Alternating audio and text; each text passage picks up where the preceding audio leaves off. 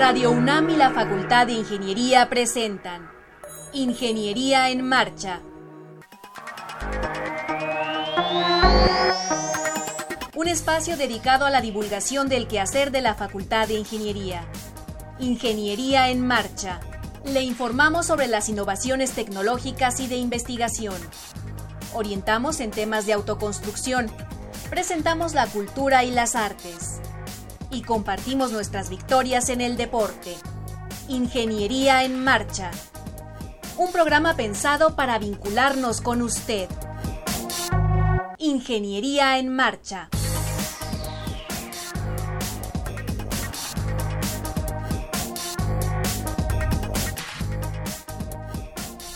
Amigos, muy buenas tardes, los saludamos con el gusto de siempre. Hoy martes 14 de junio de 2016, hoy es una fecha muy especial para Radio Universidad. Me acompaña Alejandra Torres. ¿Cómo estás, Ale? Hola, Rodrigo, muy bien. Eh, justamente lo que ya anunciabas, para Radio Universidad es muy importante este 14 de junio, ya que desde 1937 inicia transmisiones esta gran, gran emisora de todos los universitarios y de toda la sociedad mexicana. 79 años al aire es increíble, ¿no? Súper, súper. Sí, sí, estamos muy contentos. Totalmente de acuerdo y ojalá que la gente que, que sigue este, esta emisora así lo esté y también celebre y festeje con nosotros. Eh, esto es Ingeniería en Marcha. Nos están escuchando en la comunidad de la facultad mediante el circuito cerrado de, de, televisión y ojalá nos puedan llamar o hacer llegar sus comentarios al teléfono 55 36 89 89 o mediante nuestra red social en Facebook. Nos pueden buscar como Ingeniería en Marcha o también si lo desea mediante nuestra página web www.enmarcha.unam.mx. Bueno, y hoy en Ingeniería en Marcha platicaremos con el maestro Pablo Monterrubio López sobre la implementación de sistemas de gestión de la energía mediante redes de aprendizaje. También tendremos la sección Orgullo FI desde Edimburgo con el ingeniero Aldo Enrique Vargas Moreno y en la recta final platicaremos con el maestro Javier Lara de Paz acerca de las redes complejas como motores de socialización. Así que no se vaya, permanezca con nosotros.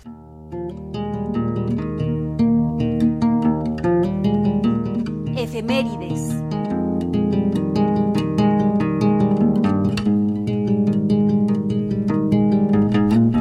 Bien, un 14 de junio, pero de 1905 en Argentina, el río Paraná alcanza casi 8 metros de altura e inunda la ciudad.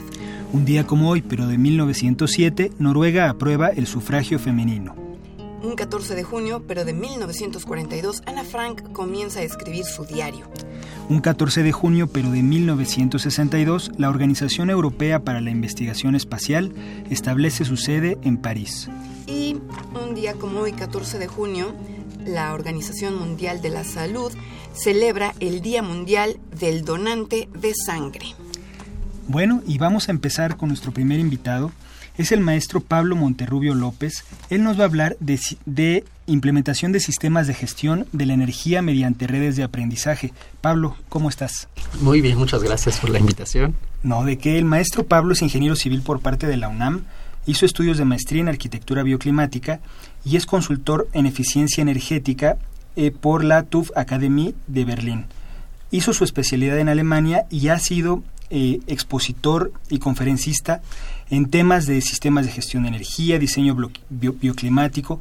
Es profesor de la especialización del programa de Ingeniería Sanitaria de la Facultad de Ingeniería y bueno, te damos la bienvenida para empezar a platicar de este interesante tema.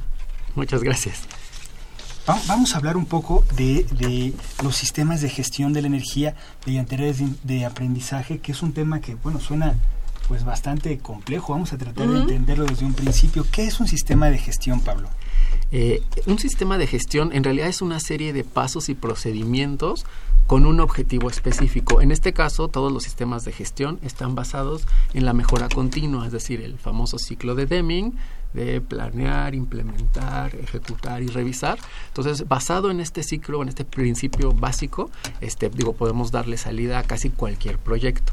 En este caso, hablando ya de implementación de sistemas de gestión de la energía, es utilizar este principio para ir mejorando nuestro sistema, ahorrar energía y esto va a reducir emisiones a la atmósfera, este, gases de efecto invernadero, es decir, cualquier otra implicación ambiental, inclusive económica, pues porque vamos a a estar consumiendo menos energía. Claro.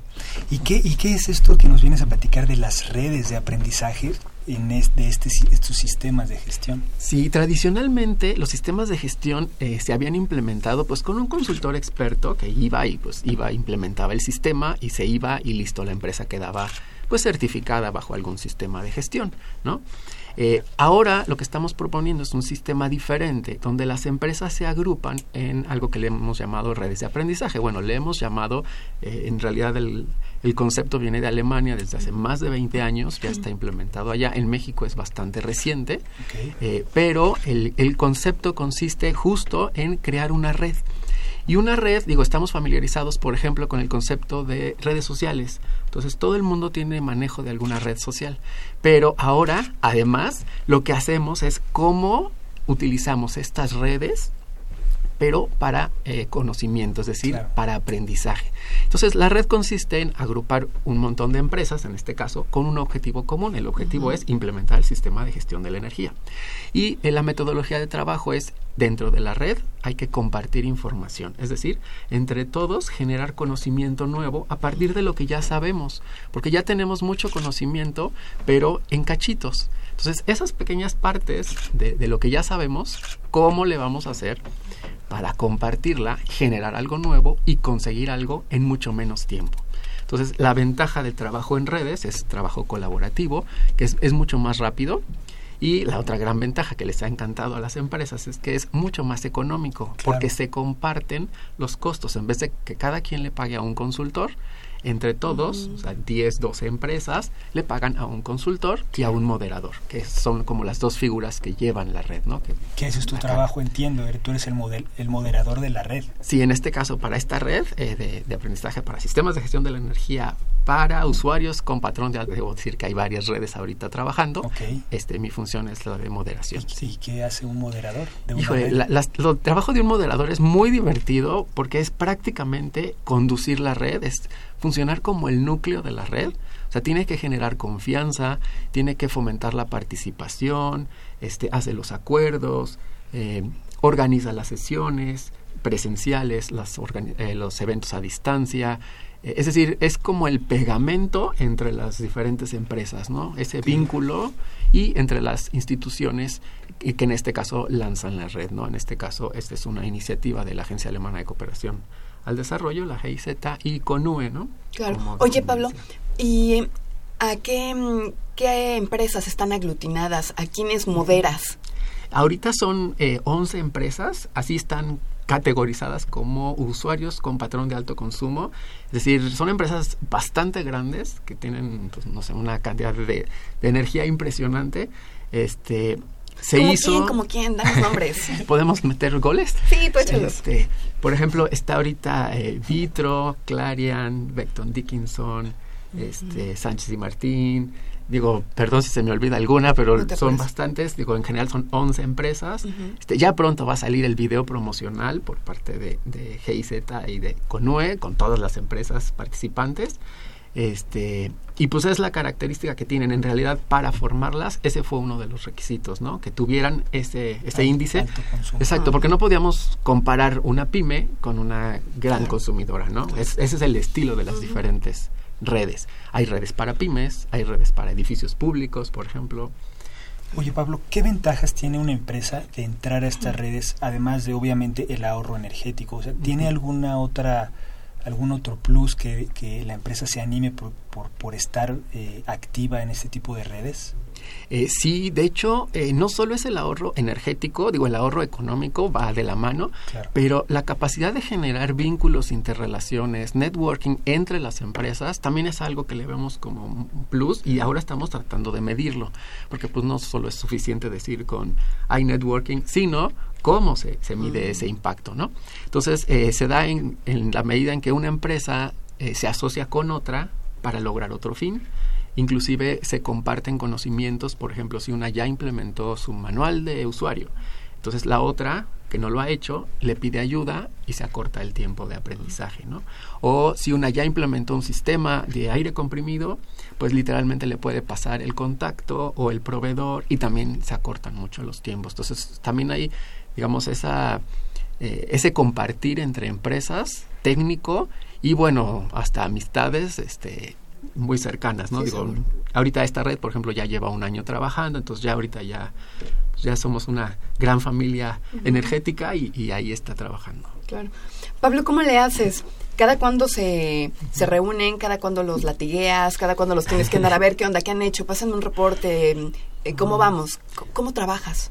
Sí, trabajamos eh, con sesiones presenciales que les llamamos talleres de aprendizaje. Los talleres son presenciales, eh, funcionan con metodología vivencial, es decir, no es literalmente una clase donde llega alguien y nos da una conferencia magna, sino de ellos mismos salen los temas que les interesa aprender. Llevamos un experto, tengo una compañera que es mi experta técnica, la consultora, entonces generamos una dinámica de se les da una media hora o una hora de un tema y luego tienen que aplicarlo, es decir, aprender sobre la marcha cómo se hace, practicar y se hace mediante dinámicas, juegos, este, todo lo que se nos ocurra para sacarlos un poco del esquema tradicional de clase, de teoría clase, ¿no? Es como muy vivencial. Se incluyen visitas a las plantas, es decir, hay recorridos en planta, se hacen auditorías cruzadas entre ellos. Eh, también tenemos en, bueno, nos reunimos eventualmente cada dos meses es la propuesta y en medio eh, hacemos webinars o reuniones virtuales y yo los estoy molestando literalmente cada ocho días con un comunicado semanal donde les voy recordando qué hicimos la, vez pasada, eh, cuáles son sus tareas pendientes, se les asignan tareas para realizar para que vayan también dando cumplimiento a, la implementación de su sistema. A los compromisos que adquirieron en, ese taller, por ejemplo. Exactamente, tal cual. ¿Y cómo funcionan? Eh, ¿Están comprometidos? ¿Entregan oportunamente su tarea? Eh, ¿Cómo es esa experiencia? Eh, sí, la verdad es que están muy comprometidos. De hecho, ahorita ya terminó el primer periodo, que fue de un año. Eh, nuestra red fue la primera que se lanzó en México. Entonces, sí fue como un piloto, sí fueron conejillos de indias, pero tengo que decir que fueron unos excelentes conejillos de indias. Están justo renovando por continuar otro año. Entonces, eso nos da mucho gusto, significa que les gustó, significa que, que sí le dieron oportunidades. este Y bueno, ojalá que, que todos pudieran continuar con, con el proceso. Eh, sí hay que estar presionando, sobre todo porque son actividades adicionales a las que ya tienen que hacer. Es decir, son eh, coordinadores, es gente muy ocupada, muy importante, que viaja mucho y además les estamos robando un día completo y hacer tareas entre semana y participar y hacer informes, más todo lo que implique el dar cumplimiento a la norma, ¿no?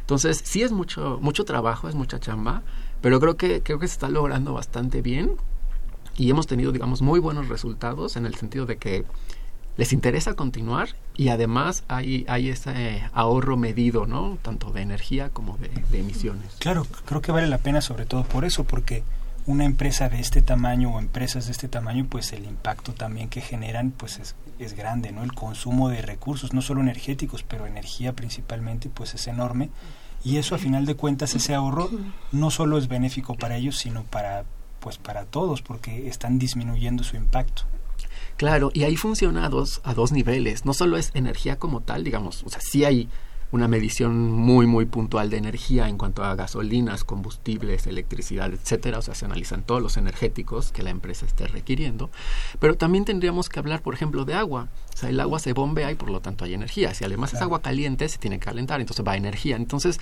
aunque el tema es energía, se tocan otros componentes. Igual existe el componente de compras, ¿no? O sea, cómo hacer un procedimiento de compras considerando aspectos energéticos, no solo el precio, no solo la calidad, sino meter ese componente de, de, energía o de ahorro de energía, ¿no? Sí, claro. ese, es, ese es como un punto adicional.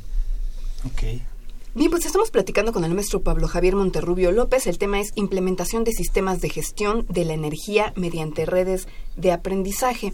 Pablo, si alguna empresa quisiera incluir, eh, incluirse ella misma con, con, su red, ¿Cómo es el vínculo? ¿Cómo es el contacto? ¿Qué requisitos debe de cubrir? Hay dos tipos de redes eh, que estamos, digamos, promocionando. Unas son eh, redes con el mismo objetivo común. Bueno, todas tienen que tener un mismo objetivo. En este caso, todas tienen la misma plataforma, que son usuarios con patrón de alto consumo. Pero como les comentaba, tienen que tener una característica común. Otra red, por ejemplo, está trabajando únicamente con pymes. Entonces, en este caso, el requisito es, en dentro de la misma red, no puede haber empresas que sean competencia directa. Es decir, no pueden ser que vendan o produzcan eh, la misma cosa o la misma característica, ¿no? Porque, pues, como hay información confidencial, estaríamos teniendo problemas, ¿no? Entonces, se pide que, bueno, el, primero que pide es el primero que llega y es el que firma el convenio, ¿no? Y claro que hay un convenio de confidencialidad para que esa información, o lo que se trabaja en la red, se queda en la red, ¿no? Y otras, otro tipo de redes es utilizando una empresa ancla, que es como la grande, y utiliza toda su cadena de proveedores. Entonces, pues es lo mismo, eh, pero la grande es eh, la fuerte, la que va a impulsar y, normalmente es la que absorbe los costos de las pequeñas. Y los chiquitos replican lo del papá, por decirlo de alguna manera. Pero además nos aseguramos que toda la cadena de valor o toda la cadena productiva está dando cumplimiento a la norma. Eh, la diferencia cuando son empresas muy diferentes es, bueno, no hay competencia, eh, y cada una puede después replicarlo en sus diferentes plantas, que esa es otra de las ventajas. Aprenden la metodología y replican en el montón de plantas que tengan en todo el mundo. Porque además esta norma, bueno, este sistema está basado en la ISO 50001, que es internacional, entonces tiene esa ventaja que es para todos lados. Claro. Oye, Pablo, ya comentábamos al principio que, que esta red surgió, eh, el ejemplo, en Alemania hace como 20, años. Sí, en Alemania existe. En ese sentido, ¿cómo están en el viejo mundo con, con sus redes? Es muy interesante porque allá las redes empezaron desde hace mucho, su, su, nivel de avance de, de maduración de red es, es, otro nivel completamente diferente. La duración allá, por ejemplo, está entre uno y tres años, la mayoría son de tres años. Aquí en el ejercicio que hicimos piloto lo logramos en un año, entonces es impresionante cómo se han puesto las pilas y cómo le han echado ganas por hacerlo y por hacerlo bien además, ¿no? Eso vale la pena vale la pena decirlo, claro. Entonces se, se hizo este, esa adaptación, aunque la metodología como tal eh, viene de Alemania, hay que hacer ciertas adecuaciones. ¿Por qué? Pues porque estamos trabajando con personas con un carácter, con una personalidad, una cultura diferente. Entonces, aquí en este caso la labor de la consultora y de su servidor como moderadores, ver cómo eh, tropicalizamos un poco el, el, concepto o el modelo para trabajar con latinos y con mexicanos. Es decir, esa es la parte importante, ¿no?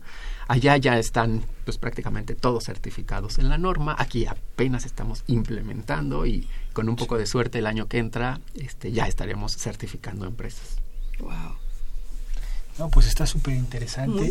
Y supongo que eh, falta, bueno, hay mucho trabajo por hacer. ¿Qué, qué planes hay a futuro? ¿Qué se piensa eh, hacer con este tipo de redes? Es decir, ¿tienen un, fin, eh, eh, digamos, temporal, que digas, no, pues esta empresa ya no puede saber más en este tema y se tiene que salir o cómo funciona? Eh, digamos, por convenio y por contrato, trabajamos por periodos anuales, es decir, se logra el objetivo, digamos, la, misión de la empresa se cumplió, se certificó o logró la implementación y puede salir. ¿sí? Entonces ya podría entrar otra en su lugar. es más recomendable generar redes de inicio y con fin comunes, es decir, todas empiezan y todas se terminan. Porque si no, una, una empresa va muy avanzada en la implementación y de pronto llega una nueva y es como bien complicado manejar esos dos niveles, ¿no? de pues, principiante contra avanzado. Sí.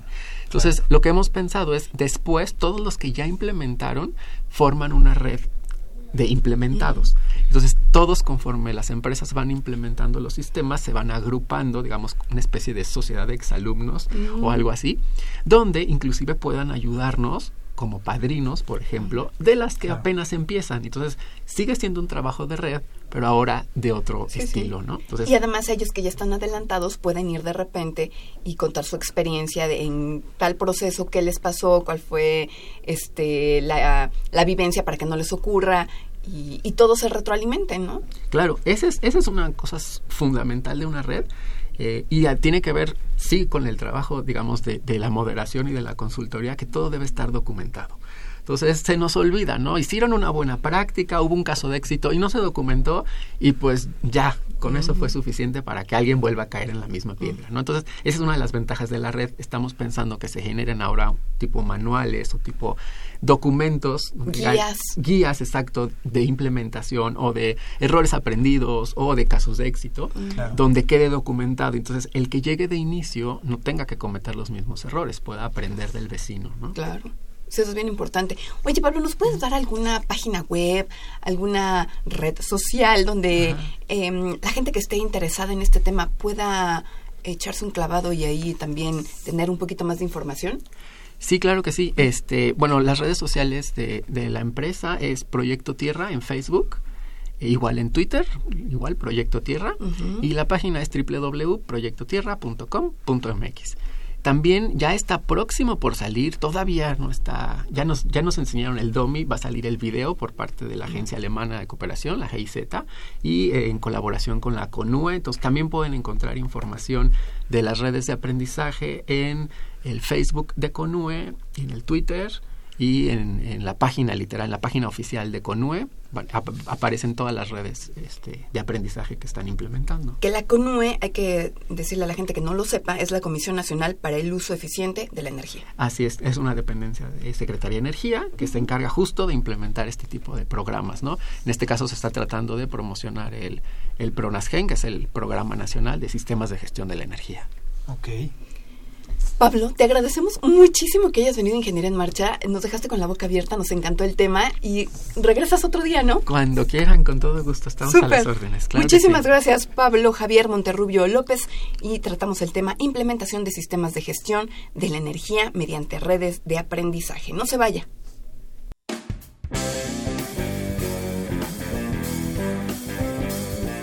La Facultad de Ingeniería les dio herramientas y los acercó al conocimiento, la cultura, el arte y el deporte, la recreación y los valores. Han sido ellos los responsables de aprovechar lo que la universidad ofreció para que tuvieran una carrera exitosa, una trayectoria personal llena de realizaciones, de satisfacciones que se reflejan en su persona, en su familia, en su comunidad y en México. Ellos son nuestro orgullo FI. Escuche por qué.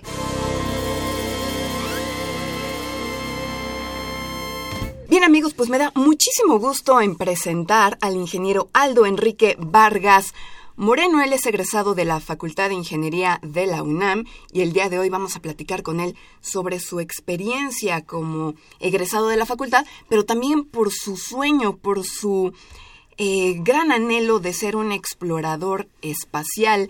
Aldo, ¿cómo estás? ¿Me escuchas? Eh, buen día, Alejandra, ¿cómo estás? Sí, te escucho. Excelente. Yo estoy feliz de la vida de poder platicar contigo y de que nos hayas aceptado este enlace telefónico desde Edimburgo, ¿es cierto? Un, placer para mí eh, y para empezar quiero felicitarlos por los 79 años de Radio UNAM.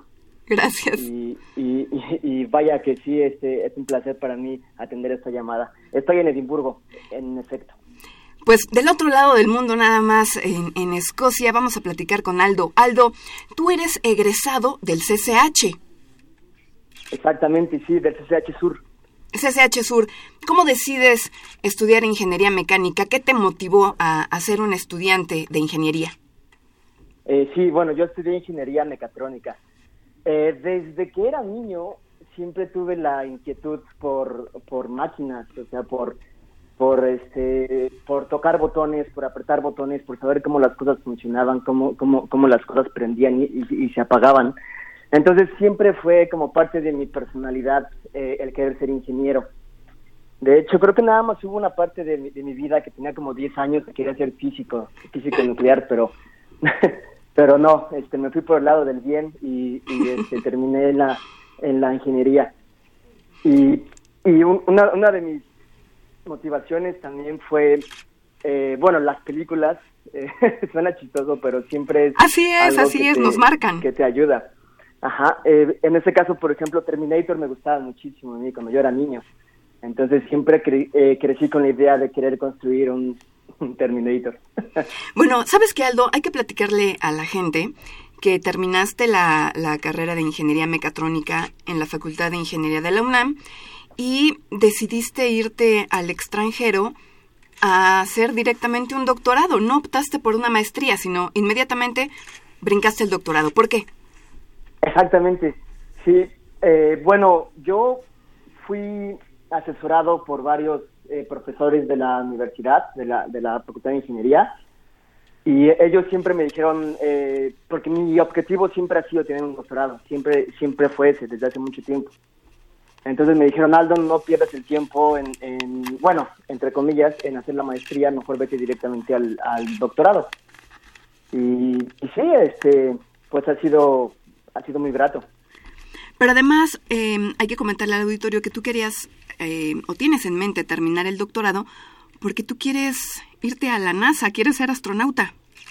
Claro, sí, mira, hace mucho tiempo cuando, eh, bueno, yo hace mucho tiempo cuando era niño vi una página de internet de la NASA sobre eh, la reclutación de astronautas. Y precisamente una de las cosas que decían era que una de las maneras más, bueno, te daban como una guía de, de qué hacer, qué no hacer, eh, cómo irte tú entrenando para, para prepararte para esas cosas. Y una, y una de esas, una herramienta muy grande era tener un doctorado. Eh, ¿Por qué? Porque, bueno, tienes una, una manera de pensar diferente, te puedes adaptar a, los ambientes más fáciles y aparte tienes mucho entrenamiento en, en diferentes eh, eh, técnicas y, y, áreas de la ingeniería que son bastante útiles cuando estás en el espacio. Claro, pero además... Entonces, Sí, pero pues además es un requisito, es un requisito para ser astronauta, hay que tener un doctorado.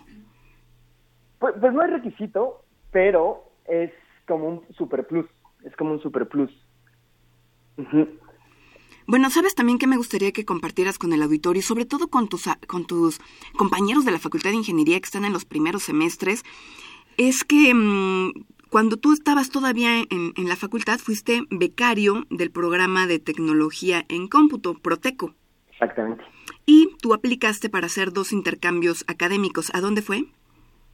Eh, fue mi intercambio académico fue en España. Hice, hice un intercambio académico en España, en la, en, la comunidad valenciana, en la Universidad UPV. y, y, sí, o sea, realmente yo fui becario de Proteco y es una de las cosas eh, que me ha dado muchísimo conocimiento eh, que, no era realmente como parte de, ser ingeniero mecatrónico, o sea, me complementó muchísimo. La verdad, eh, siendo becario de Proteco, eh, es algo bastante complejo, es algo bastante complejo, pero es, es algo que sí le recomiendo mucho a los estudiantes de la facultad, que no se queden simplemente con las con las clases que uno toma en la, en la, en la facultad, sino que tengan actividades extracurriculares como, como por ejemplo ser becario de Proteco o, entrar a, las asociaciones de, competencia de autos o, cosas así, que no, que no se queden parados. Esa es, esa es una de las de, mis recomendaciones más grandes que puedo dar. Claro, además ahorita que mencionabas eh, que, que se metan en alguna sociedad, y que participen en, en otros proyectos extracurriculares, quiero comentarte y compartirte que eh, la escudería Motorsports, en la que tú estuviste hace algún tiempo, en ese entonces se llamaba Escudería Puma, pues mañana se van a Lincoln, Nebraska, se van a, a, competir a Estados Unidos. Y bueno, pues tú fuiste capitán en, en ese entonces. Sí, eh, eh, me da mucho gusto. han crecido bastante. la verdad, lo sigo por Facebook y han hecho un trabajo fenomenal. Y, felicito también a los, a los profesores que, que este, siguen ahí eh, impulsando a los, a los chicos. Excelente. A ver, Aldo, vamos a platicar un poquito sobre em, cómo decides irte a la Universidad de Glasgow o porque entiendo que estabas entre una encrucijada entre que si te ibas a la Universidad del Sur de California o a Escocia. ¿Cómo fue esa parte de tu vida? Sí, pues mira, precisamente cuando yo hice mi, intercambio en España, tuve, tuve oportunidad de viajar y conocí Escocia en esa época, hace como 10 años, creo. Eh, y me gustó muchísimo Escocia, me gustó mucho este, el país, el Reino Unido, y, realmente fue una de las grandes razones por las cuales eh, me, me decidí por venir aquí. Ahora, eh, la Universidad de Glasgow, bueno, pues es una universidad muy antigua, eh, se, fundó en 1451 eh, y, es una, y es una universidad hermosa, la, la, verdad me gusta mucho. Y yo, y yo estaba en esa encrucijada entre, entre decidirme por la Universidad del Sur de California en la Universidad de Glasgow y realmente me decidí por el trato que recibí de la Universidad de Glasgow. Fueron eh, demasiado muy amables, fueron muy amables, estaban realmente interesados en, en, en, mí, o sea, en mí, en mí como, como integrante de su, de su equipo y, y pues eso me convenció. Claro. Aldo, tienes actualmente 31 años de edad. 30. 30, naciste, naciste el 7 de octubre, es cierto, de 1985. Sí, eh, unos meses después del temblor, un mes después del, temblor. Sí, qué bueno, la libraste. sí. Mira, me encantaría que le platiques a la gente que ahora que estás haciendo eh, tu doctorado, también eres profesor de la Universidad de Glasgow y me encantaría que, que les cuentes qué clase impartes, ¿Cómo es la experiencia de dar clase en otro país, en otra cultura? ¿Y cómo te sientes al respecto? Ajá, sí, mira, fue, eh, fue genial. Eh, yo, yo, bueno, como estudiante de doctorado usualmente eh, haces un trabajo que se llama demonstrator, que, que, que, tú cubres los laboratorios y entonces este, resuelves dudas y, y eso, ¿no? De los estudiantes. Entonces, en ese sentido, yo he dado varios laboratorios. Eh, como robótica, eh, el, uno, uno, uno, que se llama eh, Aerospace Systems Design Project, que es para los estudiantes de ingeniería aeroespacial y pues bueno, entre otros. Y además, eh, este semestre, el semestre pasado, me dieron la oportunidad de ser, de ser profesor, bueno, lecturer, para la clase de robótica precisamente. Entonces di, di el, impartí el curso de, de, de robótica como a 100, como a 100 alumnos. Wow. Entonces fue, fue bastante enriquecedor. Eh, la verdad no hay nada como ser profesor porque realmente tú aprendes muchísimo de esa experiencia. Eh, eh, pues a mí me gusta mucho dar clases. es, es muy diferente la, la manera en cómo se da clases aquí que como se da clases en México, pero, pero, pero es genial aprender esas, esas dos modalidades. Claro. Y los alumnos, como ya eran más grandes, o sea, eran de, cuarto año, eh, son gente más dedicada. Entonces eso es, eso es muchísimo más fácil, hace muchísimo más fácil mi trabajo. Desde luego. Aldo, en el año 2014 recibiste el premio a la mejor presentación del Congreso Mundial de Ingeniería de Sistemas No Tripulados, celebrado en el Colegio de Santa Ana de la Universidad de Oxford. Cuéntanos qué son los sistemas no tripulados. Bueno, pues es realmente a lo que me dedico. Eh, eh, son los vehículos aéreos no tripulados o los sistemas aéreos no, no tripulados y las, las siglas en inglés es UAV o UAS y son comúnmente llamados drones. Eh, entonces, los drones, bueno, pues se, han, se han utilizado desde hace muchísimo tiempo, desde los 70 inclusive. son básicamente aeronaves pilotadas remotamente. Ahora ya en esta época ya hay, ya hay, ya hay varios niveles de, automatización posible. Entonces tú puedes hacer que un vehículo haga toda, todo su plan de vuelo sin, sin necesidad que un humano eh, interactúe. Entonces yo lo que eh, eh, lo que hago mi doctorado en es básicamente lo que se conoce como GNC, Guidance Navigation and Control. Entonces yo le digo al vehículo para dónde se tiene que mover, cómo se tiene que mover y, este, qué es lo que tiene que hacer para moverse. Aldo, suena, eh, suena tremendamente complejo, pero además tú no te has quedado eh, quieto y además ya tienes tu propia empresa llamada Altax. Exactamente, sí. Altax es una consultoría de precisamente de sistemas aéreos no tripulados, que, que el objetivo principal de, de Altax es resolver problemas utilizando eh, drones o realmente ayudarle a compañías a que resuelvan problemas utilizando drones. O sea, eh, eh, por ejemplo, si un agricultor necesita un dron para que eh, para que pueda analizar el, el, estado de su de salud de sus de sus de su siembra de sus campos, ajá, yo le puedo diseñar el dron, y bueno, se lo diseño, se lo construyo y le puedo dar inclusive este, asesoría para que, para que él sepa cómo volarlo y, y, que lo haga cuando él lo quiera hacer. Oye, Aldo, ¿tú construyes? si, él, no quiere eso, yo hago el servicio por él. Perfecto. ¿Tú construyes los drones? ¿Tú los, tú los armas? ¿Los diseñas? Exactamente. Sí, yo los armo, yo los eh, diseño, los, los construyo y los vuelo. Ahorita he volado, he construido cerca como de, de 35 a 40 diferentes vehículos. Wow. ¿Quiénes son tus clientes? Bueno, unos, unos son pequeños y unos son grandes.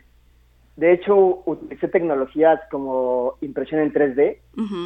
eh, de hecho, fui el primero, bueno, eh, le dije a mi supervisor, eh, Dave, eh, necesitamos una, una impresora 3D. Eso fue como por el 2012, 2013 que más o menos fue cuando empezó el boom de las impresoras 3D. y, y, él no me la quería comprar porque me dijo, no, es mucho dinero y ¿para qué la vamos a usar? Le dije, es que la necesitamos porque vamos a chocar mucho en el laboratorio. Porque bueno, eso es normal. Eh, chocamos en el laboratorio para que después no choquemos en la vida real. Claro, claro. Entonces, eh, logramos conseguir, bueno, él este, me hizo caso y compramos la impresora y se ha utilizado bastante, bastante. Y nos hicimos de mucha fama en el departamento porque porque construíamos nuestros nuestros vehículos este, impresos en 3D. Claro, y además fue una muy buena compra, ¿no es cierto? Excelente, sí, sí. Oye, Aldo... mi supervisor está muy contento con esa decisión. ¿Quiénes son tus clientes en Altax? Bueno, tengo compañías en China, tengo compañías en México también, una, una compañía de un amigo también. Eh, tengo por ahí, estoy asesorando y dando consultoría a unas a unas ONGs, unas compañías que trabajan con tortugas. y, la, y la Universidad de Oxford es también mi cliente. ¿Me recuerdas tu edad, Aldo? 30 años. 30 años egresado de la Facultad de Ingeniería de la UNAM. Aldo, ha sido un placer escucharte. Espero que haya servido de motivación para muchos alumnos que todavía están en la facultad y que de repente se sienten abrumados con los exámenes finales o que si están haciendo lo adecuado, si ingeniería es lo suyo, si deben de estar en otro lado. ¿Les puedes dar un breve consejo, Aldo? Claro que sí. Eh, pues mira, eh, realizar actividades extracurriculares Ajá, eso es algo de lo más importante que les puedo dar de consejos. Escuchar a sus profesores, porque los profesores saben bastante, de, eh, por eso están ahí. eh, y el dominio de otro idioma, que se dediquen realmente a, dominar inglés, mandarín, alemán, lo que quieran, pero otro idioma, que no se queden solamente con el español. Por supuesto. Aldo, te agradecemos muchísimo que hayas platicado con nosotros. Eh, ¿Cómo ves el proceso para llegar a ser astronauta? ¿Cómo, cómo te, percibes ante eso? Pues es algo, es algo complejo, eh, pero no es imposible.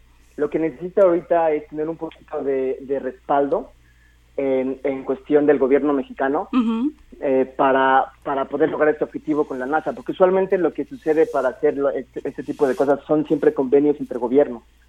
Entonces necesito un poquito como de apoyo y, lo estoy buscando. Estoy, estoy este, tratando de este, buscar apoyo de la Agencia Espacial Mexicana. Aldo, esperamos que, que, lo logres, que obtengas ese apoyo que se requiere, porque estás trabajando para obtener todos los conocimientos y además entiendo que tomas clase de buceo también. Eh, sí, soy buzo de rescate. Súper. ¿Qué más te encanta de esta vida, Aldo? sí, pues mira, la verdad es que he hecho muchas cosas eh, similares a, el buzo de rescate y, piloto de drones, porque precisamente son herramientas que me ayudan para, para el objetivo final, que es ser astronauta. Ojalá que lo logres, es el deseo de mucha gente que, te ha escuchado el día de hoy.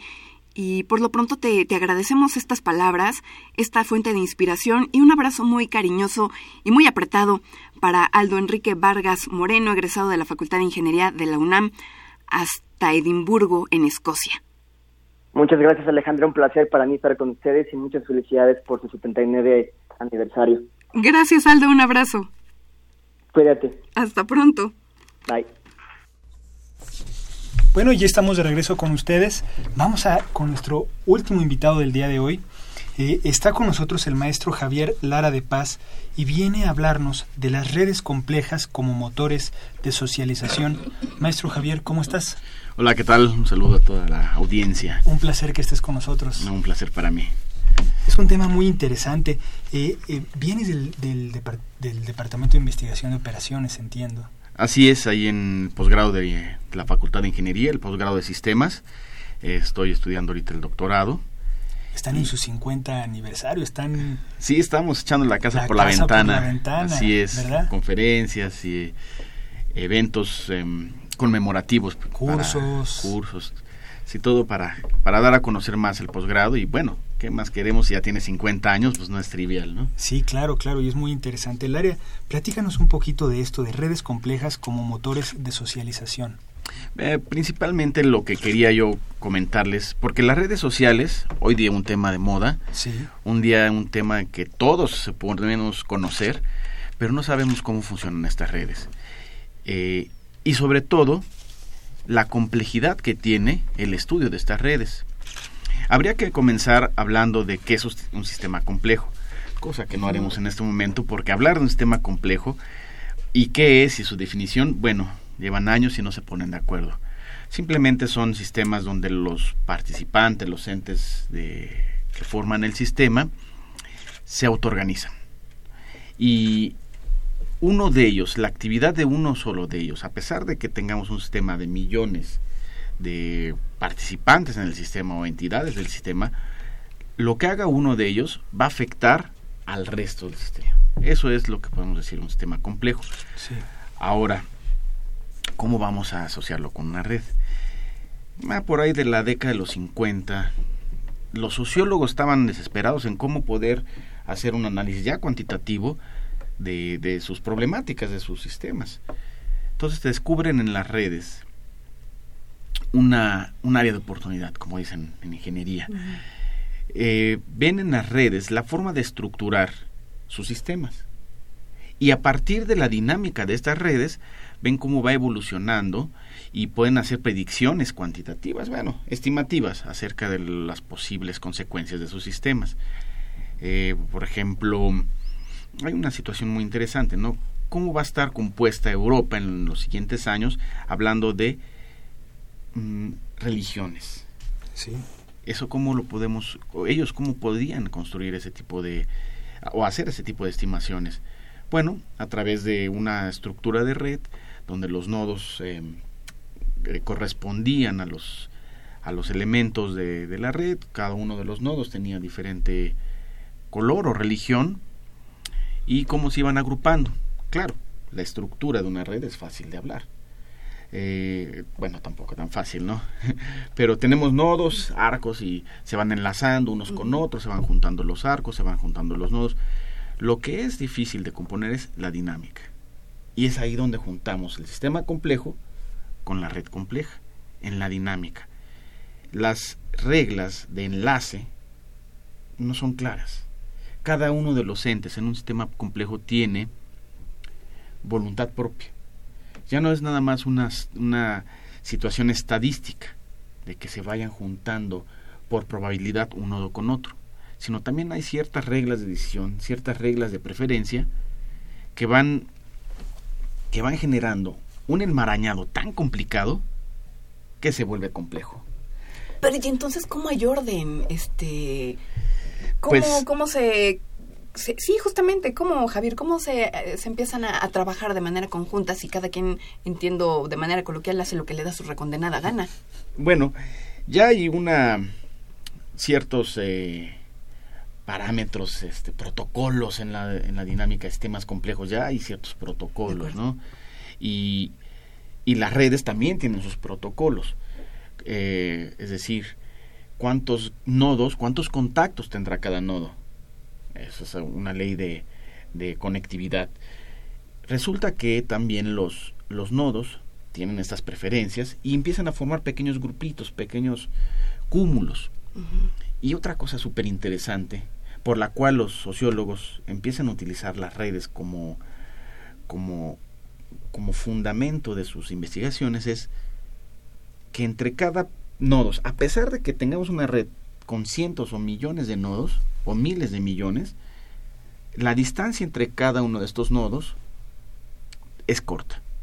Corta, hablamos de que el nodo de la izquierda extrema de este conjunto de millones de nodos y el nodo de la derecha extrema no pasa de 6 en cuanto a sus conexiones. En promedio, 6 grados de separación. Ah, es un concepto que ya habíamos nosotros escuchado mucho, estos famosos 6 grados de separación.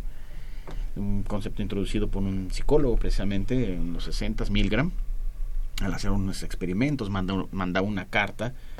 Eh, bueno, quería mandar una carta a unas personas en extremo, extremo en Estados Unidos y cada uno iba mandando este una carta a un conocido creyendo que este conocido iba a conocer un conocido del otro conocido. Del otro conocido. Sí, eso se oye mucho, ¿no? De que si uno conoce a seis, siete personas y a su vez le mandan igual a otras seis, llega un momento en que se cierra, ¿no? Este, Así es. Simplemente hacemos esta reflexión. ¿Cuántos conocidos tendrían ustedes aquí hoy en nuestro público para llegar a conocer a, a Obama? ¿Cuántos? Es una reflexión, ¿no? Por ejemplo, aquí estamos presentes, ustedes a lo mejor su jefe conoce al, rector, el rector conoce a Peña Nieto y Peña Nieto Obama. No, pasamos de cuatro personas. Y ese, esa situación típica de una red compleja y típica de una red social hace que este tema se conjunte y se utilicen estas redes sociales para, eh, bueno, para aplicaciones eh, muy diversas, ¿no? Es que esta situación se observa en la naturaleza de manera espontánea. Las proteínas, en los enlaces proteicos, forman redes complejas. A pesar de que son un monstruo, imaginemos una red eh, proteica, bueno, imaginémosla como, ah, como la red de Internet, se parecen mucho, la foto de una red proteica, la red de Internet se parecen mucho, se parece mucho, hablamos de un brócoli, cómo están los, los alveolitos del brócoli la naturaleza presenta estas estructuras de manera natural.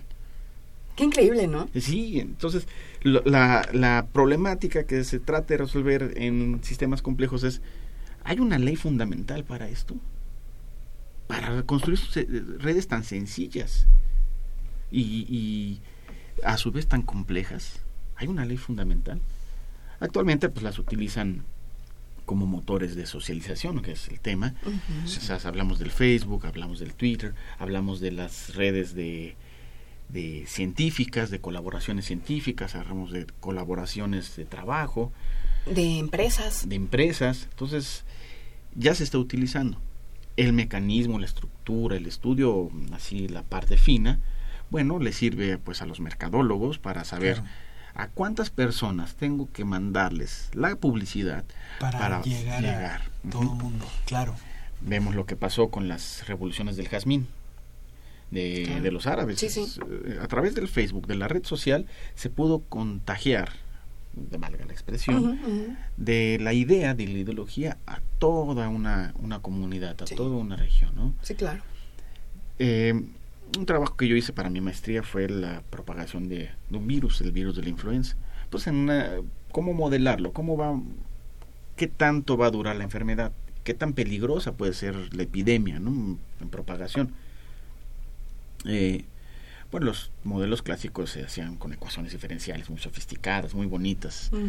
Eh, pero un modelo tan simple como estructurar a los contactos en una red de este tipo, de seis grados de libertad, una red de mundo pequeño, una red eh, compleja, pues daba mejor aproximación que estas ecuaciones sofisticadas y bonitas que llevan, bueno, ya casi 100 años de, haberse hecho, ¿no? Entonces la aplicación y la utilización de las redes complejas es tan amplia y son, se utiliza el término ubicuo, aparecen en todos lados aparecen en todos lados, en todo lo que nosotros estamos analizando, la red de transporte, la red eléctrica, la red de telecomunicaciones, las redes neuronales, las redes, bueno, si algún astrónomo me escucha que yo me atrevo a decir esto, las redes de galaxias.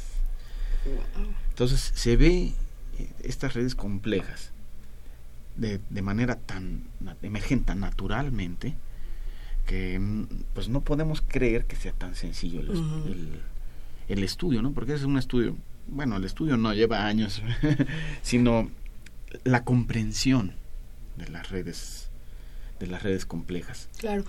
Em, Javier, ¿nos puedes dar un ejemplo en la naturaleza de este tipo de, redes eh, eh, complejas y un, como un motor de socialización? Bueno, em, como decíamos, bueno, hay una red que me gusta mucho estudiar y analizar y observar, es la red eh, trófica, la red de en un ecosistema, la cadena de alimentación que nos enseñan en la secundaria o en la primaria, la cadena de, los animalitos que uno come al otro y el otro come al otro y acabamos en el, plancton, en el plancton, es una red de este, de este tipo. Es una red de este tipo. Los sociólogos se dan cuenta de esta aplicación y los mercadólogos se dan cuenta de esta aplicación y, a través de las redes sociales de virtuales ellos están los mercadólogos están mandándonos señales mm. entonces no tienen que gastar mucho mm. en una gran publicidad con mandar al nodo eh, perfecto o a un par de nodos bueno no un par sino unos cientos de nodos podemos llegar a un alcance de millones claro Javier tú qué opinas de la red social más famosa, creo yo, en este momento, Facebook. Pues, como decíamos, como motor de socializaciones es una es una gran ventaja. Como un motor de socialización es un monstruo. Un monstruo. A alguien se le iba a ocurrir tarde o temprano. O sea, era algo que ya estaba en los últimos 15 años, desde el 98. Esos son temas que ya están tan en vanguardia que a alguien se le iba a ocurrir. De hecho, bueno, así nace la, Internet, ¿no? una red, una red pequeña entre dos, en los nodos son computadoras, pero, eh, colaboraciones científicas. Había una, hay un juego muy chistoso que es cuántos personajes de Hollywood conocen a Kevin Bacon, ¿no? O han trabajado con Kevin Bacon. Y así se van socializando. Entonces, la red eh, social Facebook eh, es un monstruo, podemos nosotros utilizarlo como una ventaja de difusión, divulgación, de colaboración y pues de chisme, ¿no? También, ¿tú tienes página en Face? Sí, bueno, mi, mi página, mi perfil es eh, Javier Lara de Paz. Para los que quieran ahí contactarme. Claro.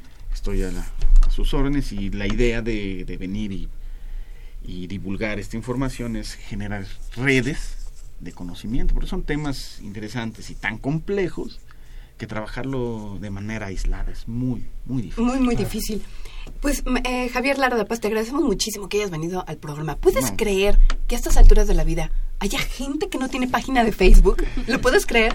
Sí, sí, mi mamá hace, mi madre es renuente a hacer su página de Facebook. Yo creo que con esto ya hoy en la noche le hago su... Le hace su, página. Ojalá que también otras personas se animen, ¿verdad, Rodrigo? Qué, indirectas, qué indirectas, están más duras. Gracias, gracias, Javier Lara de Paz, por haber estado con nosotros y, y abrirnos el panorama de, de, estas redes y todas las posibilidades que pueden ofrecer. Pues es un placer, es también aprovecho la invitación a los interesados, a estudiantes de ingeniería, de, de matemáticas, a que exploren estos temas son la, vanguardia y ayudarán a resolver muchísimas de las problemáticas. Es la frontera del conocimiento actualmente. Muchas gracias. Un placer. Gracias. Bien, vamos a platicar rápidamente con el ingeniero Guillermo Casar. Ingeniero, ¿cómo le va? Buenas tardes. Bien, Alejandra, buenas tardes.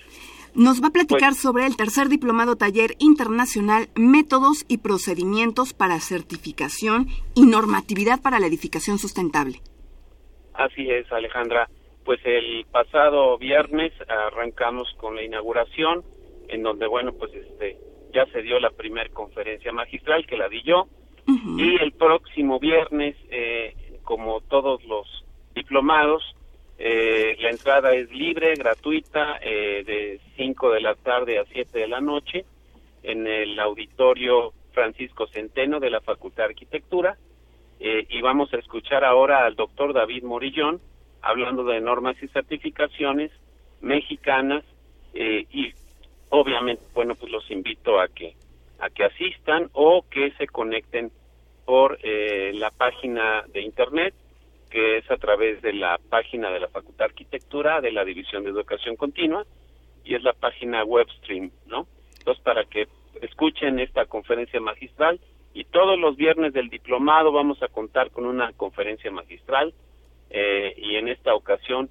pues el doctor Morillón nos hablará de la norma 164, nos hablará eh, de la 164 es la, la actual norma de edificación sustentable en México, eh, es una norma voluntaria, así como las normas de eficiencia energética, eh, la 7, la 8 y la 20, que son de envolventes y de iluminación, entre otras, ¿no? Obviamente, pues el programa de certificación del Gobierno Distrito Federal, el PESES, así como otros esfuerzos que se hacen a nivel nacional, como es la norma en Zapopan, Jalisco, ¿verdad? Que, bueno, pues es una norma muy novedosa y que ya se está aplicando eh, en ese estado. Ingeniero, ¿nos puede dar algún número telefónico para que la gente interesada se inscriba? Claro, 5622-0711. Muchísimas gracias al ingeniero Guillermo Casar por esta información, por estas palabras, y nos escuchamos dentro de ocho días, ¿le parece? ¿Cómo no? Muchas gracias, Alejandra. Hasta pronto. Hasta luego. Amigos, se acabó el tiempo. Nos despedimos de ustedes. Gracias por estar con nosotros.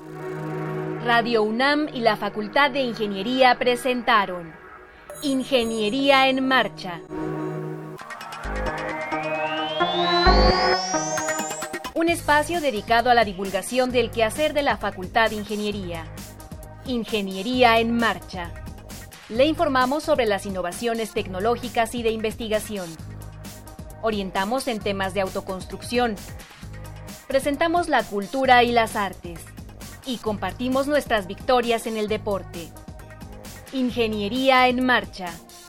Un programa pensado para vincularnos con usted. Ingeniería en Marcha.